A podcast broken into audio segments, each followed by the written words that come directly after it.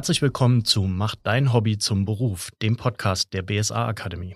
Mein Name ist Carsten Bethäuser, ich arbeite im Online-Marketing der BSA Akademie und habe heute bei mir in einer Spezialfolge einen ganz speziellen Gast und zwar niemand geringeren als Albert Busek. Herzlich willkommen, Albert. Herzlich willkommen auch.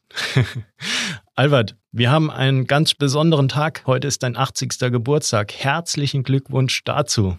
Danke vielmals, danke.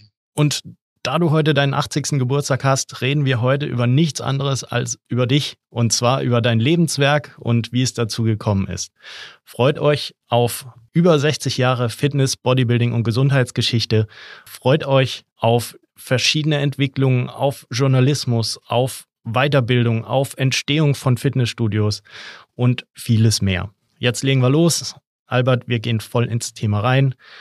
Ganz kurze Vorstellung von dir. Äh, viele mögen dich bereits kennen, viele vielleicht auch noch nicht. Wir wissen es nicht. Unsere Hörer sind generell aus dem Fitnesssport, Bodybuilding und Gesundheitsbereich. Ähm, wer bist du? Was hast du gemacht? Auf diese Themen gehen wir jetzt gleich ein. Wir möchten kurz über dein Lebenswerk sprechen. Und zwar hat sich dieses Lebenswerk jetzt mittlerweile seit mehr als 60 Jahren mit dem Thema Bodybuilding, Fitness und Gesundheit befasst.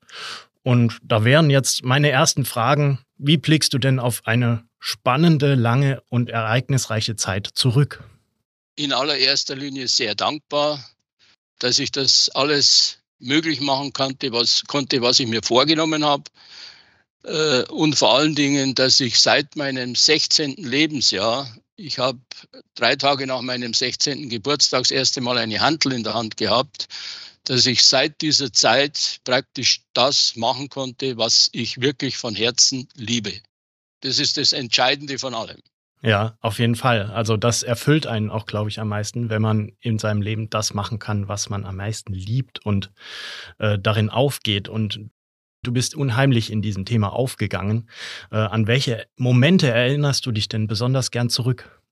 Äh, das ist bei meiner vielseitigen Tätigkeit, sowohl im Journalismus als auch im Verband, als auch in der Ausbildung und vielen anderen Meisterschaftsveranstaltungen etc., äh, ist es sehr, sehr schwer zu sagen über diesen langen Zeitraum, was da wirklich herausragend ist. Aber eines möchte ich voranstellen, wir feiern ja in diesem Jahr das 40-jährige Jubiläum der BSA-Akademie. Und für mich persönlich war 1983 mein wahrscheinlich beruflich effektivstes Jahr. Im Februar habe ich mein Pusek Sportcenter in München eröffnet, das damals was ganz Besonderes war, weil es ausgestattet war wie kaum ein anderes Studio in München damals oder wahrscheinlich keines. Im äh, Sommer dann ist vollzogen worden die Gründung der BSA-Akademie. Und im September habe ich in der Olympiahalle, das war ein ganz großer Lebenstraum, die Mr. Olympia-Wahl veranstaltet. Bis heute die größte Bodybuilding-Veranstaltung auf deutschem Boden bis jetzt. Ja, ja, Wahnsinn. Also die Veranstaltung kennt jeder, ja. Das war alles in diesem Jahr 1983, also jetzt 40 Jahre her. Darum war das für mich ein ganz besonderes Jahr. Und hinzufügen muss ich da, das alles ist passiert neben meiner Tätigkeit als Chefredakteur der Sportrevue, die ich auch produziert habe und die monatlich erschienen ist. Das habe ich alles, was ich gerade erzählt habe äh, oder genannt habe, habe ich zusätzlich gemacht, neben dieser anderen Tätigkeit. Und in der Produktion von Zeitschriften oder Zeitungen äh, gab es bei uns damals eine Grundregel, weißes Papier ist verboten. Drum war Deadline für uns eine Marke, vor der wir höchsten Respekt hatten und die musste immer eingehalten werden, egal was passiert. Und das heißt, dass da sehr viele Nachtschichten nötig waren um das zu bewerkstelligen, mit eben diesen drei ganz wichtigen Bereichen, die ich damals angestoßen und ausgeführt habe. Ja, das wäre jetzt auch genau meine äh, Frage gewesen. Hattest du in der Zeit überhaupt Zeit zu schlafen? Das hört sich nach einem 24-Stunden-Tag an. Ja, der, äh, Arnold Schwarzenegger sagt dazu immer, schlaf kürzer. Oder schneller. Ja, jetzt hast du gerade ähm, schon eigentlich die drei Themengebiete, über die wir heute auch sprechen wollen, erwähnt. Und äh, da fangen wir mit dem ersten an und das war dein Busek äh, Sportcenter in München. 83 hast du das gegründet. Äh, das ist lustig. 83 bin ich gerade auf die Welt gekommen. das ist eine Koinzidenz, ja, das stimmt. da habe ich noch gar nicht über das Trainieren nachgedacht. Mittlerweile Fakt am Rande, laut den Eckdaten der deutschen Fitnesswirtschaft 2023 gibt es in Deutschland mehr als 9100 Studios mit über 10 Millionen Mitgliedern mittlerweile. Das hätte man sich damals 83 wahrscheinlich noch gar nicht vorstellen können. Ähm, wie hast du denn auch die Entwicklung und den Aufbau dieser neuen Studios äh, miterlebt? Es geht ja viel weiter zurück. Ich meine, äh, ich habe 59 angefangen und da gab es schon den Harry Gelbfarbe in Schweinfurt, der das erste Studio in Deutschland eröffnet hat in Schweinfurt. Und damals waren wir ein kleiner verschworener Haufen in Deutschland. Es waren vielleicht ein paar hundert, vielleicht mögen es ein paar tausend gewesen sein, das weiß ich nicht mehr so genau. Aber wirklich ein kleiner Haufen Verschworener und total davon überzeugter, dass das das Richtige ist, was wir machen. Und wir wurden ja wie Aussätzige behandelt in äh, dem sogenannten Mainstream, weil entweder wurden wir für total verrückt erklärt oder zumindest wurde uns etwas angedichtet, was überhaupt nicht den Tatsachen entsprach. Also man hat das nicht akzeptiert und auch gar nichts davon hören wollen. Nur für uns, wir waren total davon überzeugt. Und aus dieser Wurzel ist eigentlich alles entstanden. Das ging dann in den 60er Jahren langsam weiter, ist in den 70er Jahren etwas schneller gewachsen. Aber mit der Aerobic-Welle kamen dann auch die Frauen in die Studios und dann ging es Zug um Zug immer schneller. Die 80er Jahren waren sozusagen das Sprungbrett dann für die 90er. Und in den 90er passierte das, dass die äh, Discounter langsam, die Ketten langsam sich entwickelten, klein zuerst, dann die größeren. Und die haben dann die Menschen zu uns in die Studios gebracht, die sich das bis dahin finanziell nicht leisten wollten oder nicht leisten konnten. Mhm. Und ab wann hättest du gesagt, war das im allgemeinen Gebrauch nicht mehr so, dass die euch als Verrückte bezeichnet haben, sondern das akzeptiert und auch verinnerlicht haben?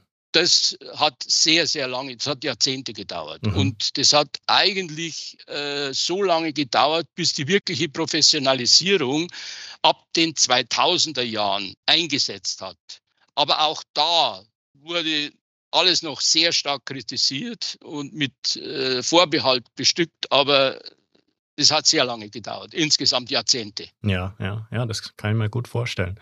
Und mittlerweile ist es auch wirklich so, es gehört zum Alltag. Fitnesstraining, äh, Fitnessstudios gibt es überall. Wie würdest du denn sagen, was sind die Unterschiede zwischen den Fitnessstudios damals, 1960, über 83 bis heute? Es ist äh, ganz einfach eine normale Entwicklung wie in jeder Branche. Äh, das heißt, es hat sich sowohl die Software als auch die Hardware, die Ausbildung, die Geräteausstattung, alles hat sich weiterentwickelt. Und überall sind eigene Branchen gewachsen. Wenn man sich alleine vorstellt, wie groß der Gerätemarkt heute weltweit ist, das kann man sich, äh, damals konnte man sich das überhaupt noch nicht vorstellen. Nur ich war davon total überzeugt, dass es einmal so werden wird, wie es heute ist. Und ich habe 1986 einen Film produziert. Darin habe ich selber teilweise verschiedene Statements abgegeben. Und eines dieser Statements war, wir sind auf besten Wege, ein Volkssport zu werden. Und das ist das, wovon ich total immer überzeugt war und das, was schließlich dann auch eingetreten ist. Ohne diese Entwicklungen in all diesen Bereichen wäre das nicht möglich gewesen natürlich. Denn so wie es damals war, wären wir nirgendwo hingekommen. Und aus dieser äh, Einstellung heraus ist faktisch alles andere entstanden.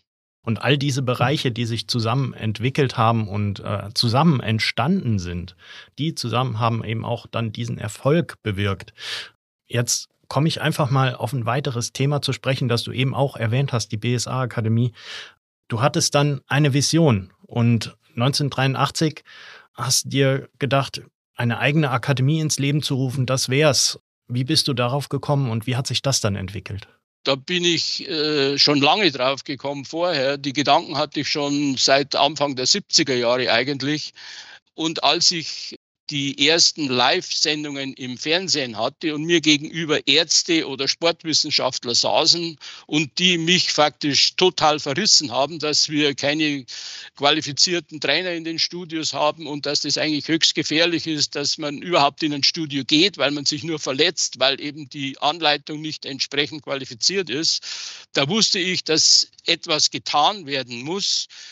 Das heißt, die Qualifizierung vom Personal war für mich von Anfang an die essentielle Voraussetzung dafür, dass wir in breitesten Schichten eine Anerkennung erreichen.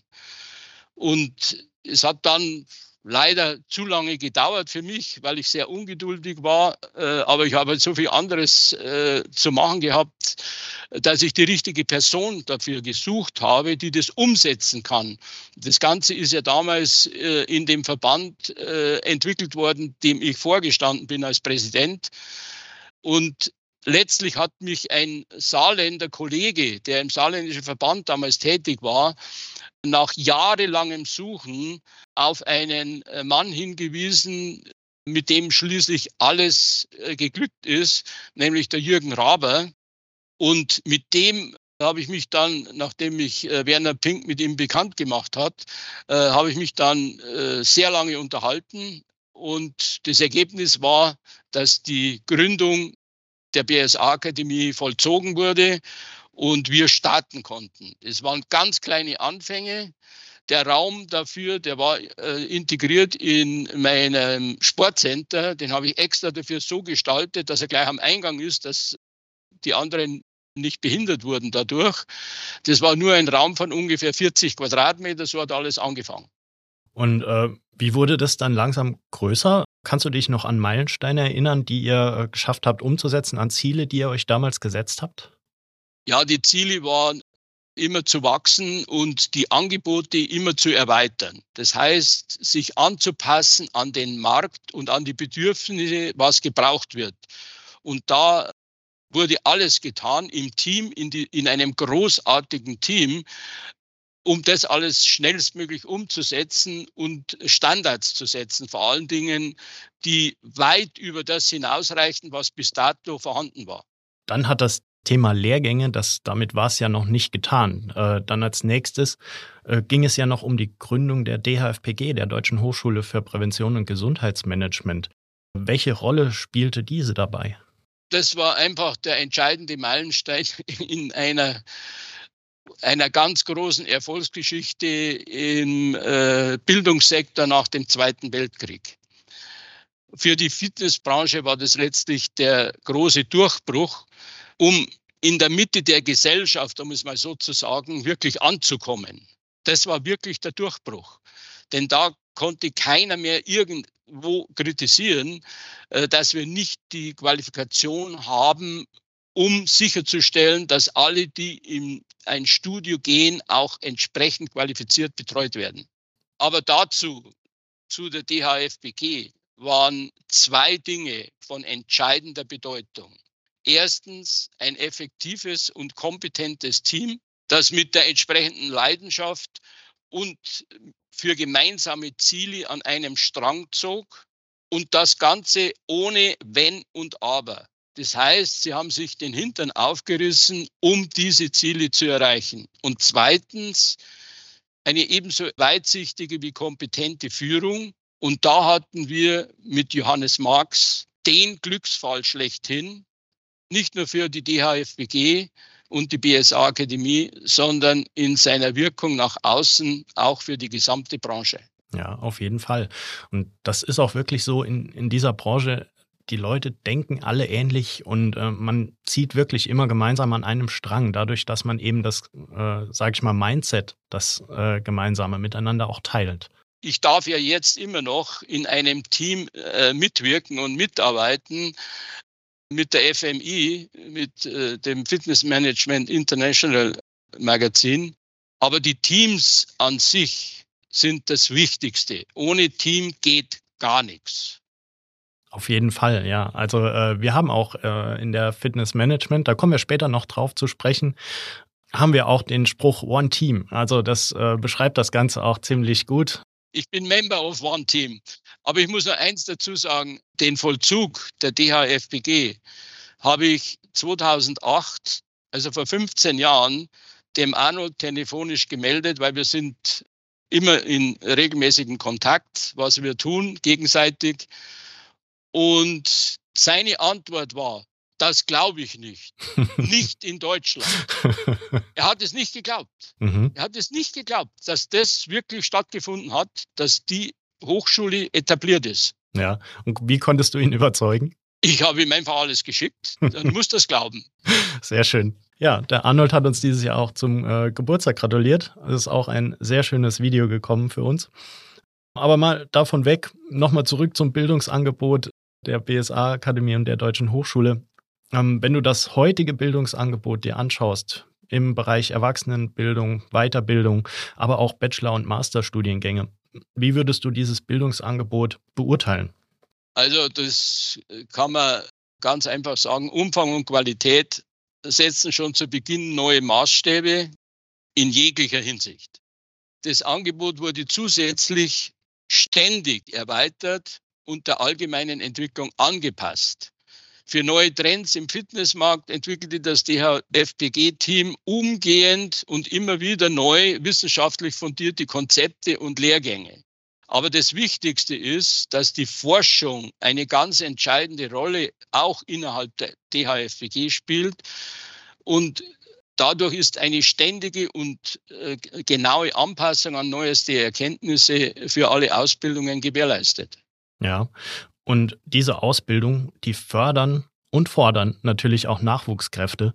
Ähm, warum, jetzt können wir einen kleinen Appell an alle da draußen äh, rausschicken, warum sollten denn noch mehr junge Menschen in der Fitness-, Präventions- und Gesundheitsbranche studieren und auch arbeiten und sich fortbilden?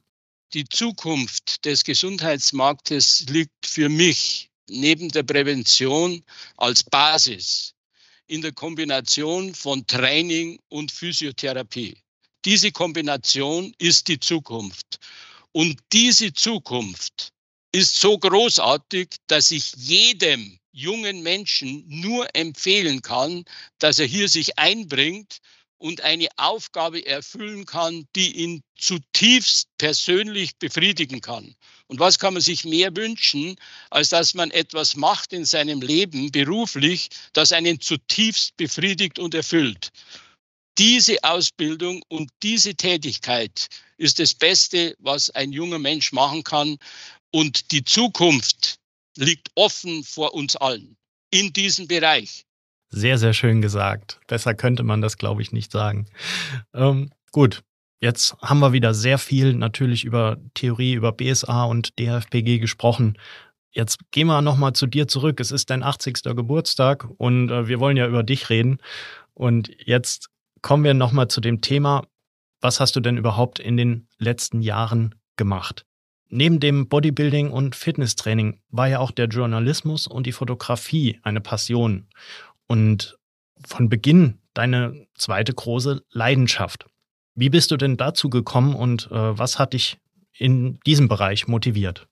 Das ist jetzt eine sehr lange Geschichte. Ursprünglich wollte ich Fußballprofi werden. Ich war äh, schon als Knabe in einem Fußballverein im Osten von München und mein Ziel war, zum FC Bayern oder zu 60 München zu kommen, irgendwann Profi zu werden. Nur ein schulmedizinisches Attest äh, hat das abgebrochen, eben äh, als ich 15 Jahre alt war, da eine Herzerweiterung diagnostiziert wurde, die allerdings dann sich als falsch später herausgestellt hat. Aber meine Eltern haben mir ab sofort das Training verboten. Ich durfte nichts mehr machen und so war ich auf der Suche nach Alternativmöglichkeiten, zu Hause was zu tun. Sogar mein Schulweg wurde kontrolliert. Aber da will ich jetzt nicht ausufern.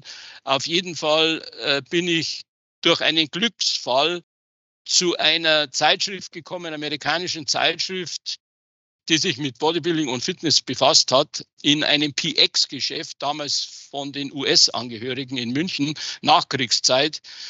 Und äh, so bin ich überhaupt aufmerksam äh, geworden, dass es sowas gibt. Und so habe ich mir mit einem Freund zusammen Handeln bestellt mit einer, das waren von Weider, zwei Kurzhandeln und dazu gepackt war als extra sozusagen ein Bauchmuskeltrainingskurs von Jack LaLanne, diesem berühmten Jack LaLanne, der in den 30er Jahren, 1930er Jahren in den USA eines der ersten Fitnessstudios überhaupt gegründet hat. Und so habe ich angefangen, im Keller unseres Hauses heimlich zu trainieren. Und dann waren wir auf der Suche nach einem Studio und schließlich haben wir einen Nebenraum einer Sauna gefunden, weil Studio hat es noch keins gegeben, dass wir äh, trainieren konnten. Und so hat das alles angefangen. Und äh, wie ich zum Journalismus gekommen bin, das war faktisch, dass damals schon diese Zeitschrift gegeben hat. Äh, das war noch der Vorgänger von der Sportrevue, die hieß Kraft, Sport und Kraft. Die wurde dann äh, von jemand anders übernommen und ich bin bei Kraftsportrevue und dann später Sportrevue geblieben und habe dann nebenberuflich neben meinem Studium zum Wirtschaftsingenieur habe ich da mitgearbeitet mit großer Freude und mir wurde dann das Angebot gemacht, voll einzusteigen und ab 1. Oktober 64 bin ich da vollberuflich eingestiegen und sozusagen ins kalte Wasser geworfen worden. Ich musste von jetzt auf gleich alles machen. Schreiben, Layout, produzieren, äh, Vertrieb äh, organisieren und erweitern, was sehr schwierig war in der damaligen Zeit, weil auch da waren nur Hindernisse, niemand wollte das haben. Die großen, die Grossisten und die Bahnhofsbuchhändler haben immer die Nase gerümpft, wenn ich angekommen bin und wollte die Zeitschrift äh, an den Mann bringen oder an den Kiosk bringen. Äh, es war eine schwierige, eine harte Zeit und sehr viel Arbeit. Aber wie gesagt, das Gleiche galt auch hier. Ich war so davon überzeugt, dass mich nichts und niemand aufhalten konnte. Und äh, ich habe es einfach immer durchgesetzt und mühsam, langsam hat sich das entwickelt. Und mit den äh, Ereignissen, die stattgefunden haben, eben mit dieser Aerobic-Welle, mit der Verbreitung der Studios und mit allem, erreichten wir schließlich mit der Sportrevue eine Auflage von sage und schreibe 140.000 Ende der 80er Jahre, Anfang der 90er Jahre. Da gab es noch keine Men's Health, da gab es noch keine Fit for Fun. Da war die Sportrevue das Magazin für dieses Thema. Und ich hatte die große Freude und Ehre, das Ganze machen zu dürfen. Auf jeden Fall. Das ist äh, der Wahnsinn eigentlich, äh, was du alles schon gemacht und erreicht hast in deinem Leben. Und auch jetzt mit 80 Jahren schreibst du immer noch für die Fitnessmanagement ab und zu Beiträge. Da kann man dich auch noch lesen. Ähm, auch gerne an unsere Zuhörenden gerichtet. Äh, ihr dürft gerne auf die Fitnessmanagement-Website gehen oder euch natürlich auch die Zeitschrift abonnieren. Da findet ihr immer wieder auch noch in der Vergangenheit, könnt ihr danach suchen, Beiträge vom Albert. Ja, da gibt es nur eins dazu zu sagen. Schreiben ist für mich wie Atmen. Ich kann und will nicht aufhören, solange es mein Schöpfer mir gestattet. das sollst du auch tun. Also wir lesen immer wieder gerne deine Beiträge, auf jeden Fall. Jetzt vielleicht gerade zu den Fachmagazinen, wo wir beim Thema sind. Früher war das da die Sportrevue, äh, die Weide-Magazine, die Flex. Vielleicht kennt die auch noch jemand von unseren Zuhörenden. Ähm, heute ist es die Fitness Management International, die MFHC oder auch die Schweizer Fitness Tribune. Für die Bodybuilding- und Fitnessbranche, welchen Mehrwert und Nutzen bieten diese Magazine früher und heute unseren Lesern? Der Mehrwert von Fachzeitschriften ist so groß, dass es schlimmer ist als ein Fehler, wenn man diese Möglichkeit der Information und der Wissensaufnahme nicht nutzt. Es wäre einfach eine grandiose Dummheit. Ich habe meinen Teams immer und immer wieder gesagt, kenne deinen Markt, egal wo man tätig ist, ob es im Studio ist oder egal wo, kenne deinen Markt. Dazu muss man sich informieren auf jede erdenkliche Art. Dabei ist am besten, wenn man sich auf guten, unabhängigen Journalismus verlässt, sich erfreut an einer kreativen Gestaltung und die Wissensbildung, die dazu notwendig ist, am besten in einer Zeitschrift macht, die man in Händen hat. Ich bin ein Oldschool-Boy. Ich habe am liebsten eine Zeitschrift in der Hand und informiere mich damit. Ich weiß auch, dass wenn ich zum Beispiel etwas aufschreibe, es besser mit der Hand, es bei mir besser im Kopf bleibt in der Erinnerung, als wenn ich einfach äh, das nur so dahin sage. Und genauso ist es mit, ob ich jetzt etwas online anschaue oder ob ich es in einer Zeitschrift mir anschaue. Für mich es mag nicht repräsentativ sein, aber für mich ist es in einer Zeitschrift viel nachhaltiger, wenn ich sie sehe. Ich kann das, äh, das ganze Bild überblicken, ich erfreue mich an der Gestaltung und ich habe einfach ganz gern Papier in der Hand, muss ich ehrlich sagen. Ich äh, gehe gerne durch eine Zeitung durch und jeder, auf welche Art auch immer, ob online oder Zeitschrift, jeder soll sich darüber informieren und wer es nicht tut, macht einen Fehler, wirklich einen großen Fehler. Ja, das geht mir auch so, aber ich glaube, das ist generell eine Generationengeschichte. Ich selbst habe auch gern noch Papier in der Hand. Ich äh, lese gern mal noch ein Buch und eine Zeitschrift und ich markiere und ich äh, schlage mir Seiten rum. Ähm, das mag ich tatsächlich auch noch sehr, sehr gerne. Und äh, jetzt bist du auch gerade noch auf die Präsentation eingegangen. Du fotografierst auch unheimlich gerne. Hast du dann früher auch für die Zeitschriften selbst die Bilder gemacht? Ja, ich habe sehr viel selbst gemacht. Ich habe auch unendlich viele Titelfotos äh, gemacht, auch mit ganz berühmten Persönlichkeiten aus Film, Fernsehen, Künstler etc. Und da hat sich natürlich ein riesengroßes äh, Archiv auch angesammelt. Und beim Fotografieren war es genauso wie mit allem anderen. Äh, ich habe mir das selber beigebracht, habe viele großartige Kollegen. Ich hatte das Glück, äh, zum Beispiel eine Anne Libowitz persönlich kennenzulernen, mit der über Fotografie zu sprechen. Sie ist die absolute Königin der Fotografie, zumindest des letzten Jahrhunderts auch über Arnold Schwarzenegger natürlich.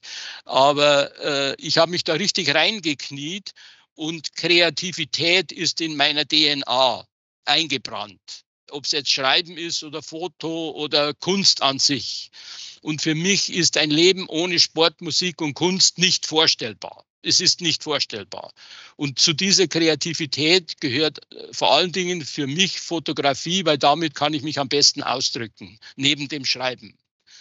Und so, so ist sehr viel entstanden.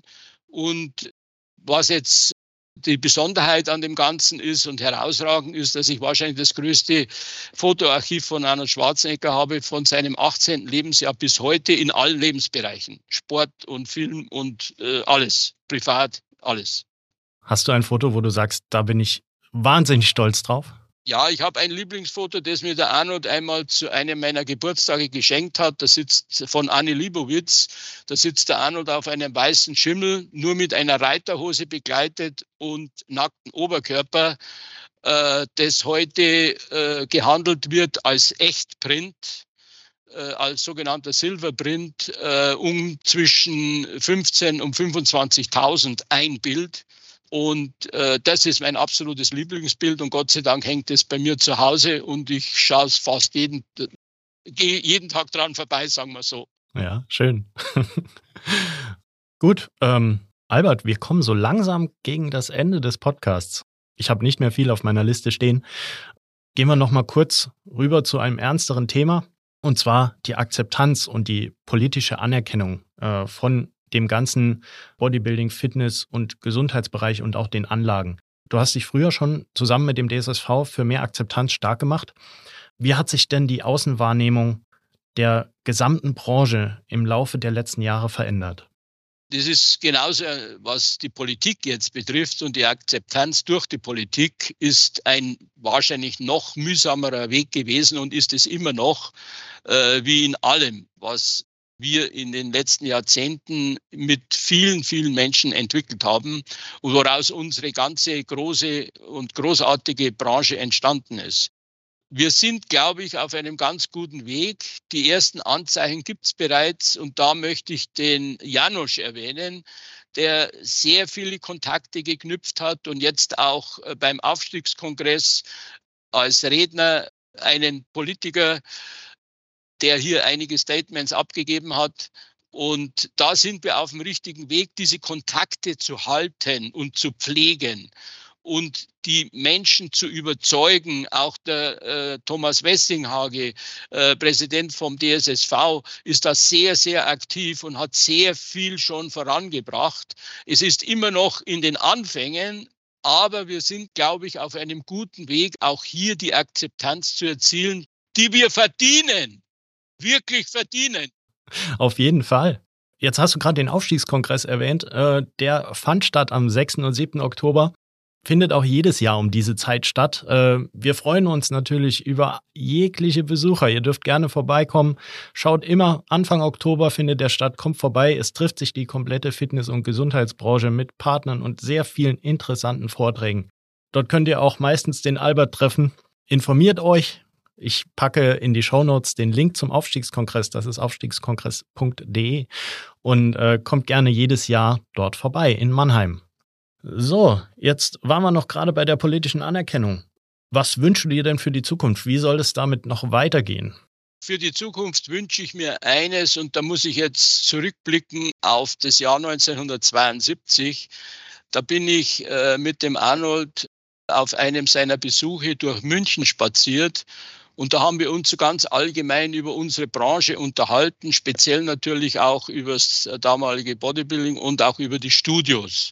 Und die Studios waren für Arnold immer ganz wichtiger Teil unserer Branche, eigentlich der wichtigste für ihn, muss ich wirklich sagen.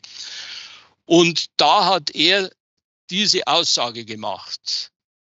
Ich bin erst zufrieden, wenn es so viele Studios wie Lebensmittelgeschäfte gibt. Nun, jetzt hat sich das alles natürlich gewandelt, was die Lebensmittelgeschäfte betrifft. Es hat sich auch unsere Branche gewandelt. Was die traditionellen Lebensmittelgeschäfte betrifft, haben wir sie tatsächlich schon überholt. Denn da gibt es Stand 2022 knapp 9000. Da sind wir schon drüber. Aber was alle zusammen, die Discounter, die Verbrauchermärkte und auch die Einzelhandelsgeschäfte, die Lebensmittel auch noch zusätzlich verkaufen. Da sind wir im Range von 35.000 rein Lebensmittel, Discounter und Verbrauchermärkten oder wenn es alle, äh, wenn es alle sind, dann sind es über 60.000. Also haben wir da von unseren über 10.000 jetzt noch gut Luft nach oben. Und darum sage ich jetzt und heute zu meinem 80. Geburtstag, it's just the beginning. Das ist ein sehr tolles Wort. It's just the beginning. Wir stehen immer noch am Anfang. Das heißt, man muss ja überhaupt mal darüber nachdenken. Die Zeit, äh, es ist dein Lebenswerk, wir wissen das. Aber die Zeit, die vergangen ist, die ist gar nicht so lange her eigentlich, ja. Wir sind immer noch am Anfang. Und das Ganze äh, auch mit deinen Worten an die Nachwuchskräfte. Das Ganze ist ein wahnsinnig interessantes und auch entwicklungsreiches Thema. Wir sind jetzt ich muss kurz auf die Uhr schauen. Wir sind jetzt tatsächlich schon fast am Ende des Podcasts angelangt. Und ähm, ich möchte dir danken. Ich möchte dir danken für die Entwicklung der Branche. Ich möchte dir auch danken, dass du heute dir Zeit genommen hast, um mit mir kurz zu sprechen. Und ich möchte dir einen wunderschönen 80. Geburtstag wünschen. Und ich möchte diesen tollen Einblick in dein Lebenswerk und diese vielen tollen, großartigen Meilensteine deines Lebens natürlich jetzt in unserem Podcast nach außen tragen. Da brauchen wir natürlich jetzt noch ein Schlusswort. Gibt es noch etwas, das du in unserem Podcast hinzufügen möchtest und allen in der Fitness- und Gesundheitsbranche tätigen und davon begeisterten Menschen mitteilen möchtest und raten möchtest? Da kann ich nur mein Lebensmotto allen raten, dass ich zum Beispiel äh, an meinem 40. Geburtstag vor versammelten Gästen gesagt habe und das ich jetzt auch gerne wiederhole und nachdem ich auch lebe. Alles im Leben ist positiv. Es kommt nur auf den Blickwinkel an. Herzlichen Dank. ja, vielen Dank, dass du bei mir warst. Mir bleibt es jetzt eigentlich nur noch zu sagen, auch vielen lieben Dank an euch, liebe Zuhörenden, dass ihr bis zum Schluss da wart und uns zugehört habt. Ich freue mich auch, wenn ihr in die nächsten Folgen wieder reinhört bei Mach dein Hobby zum Beruf, dem Podcast der BSA Akademie. Und äh, Albert, ich verabschiede dich ganz herzlich. Hab noch einen schönen Geburtstag und bis bald. Und ich denke, wir sehen uns die nächsten Jahre noch auf dem Aufstiegskongress. Herzlichen Dank und bis bald einmal.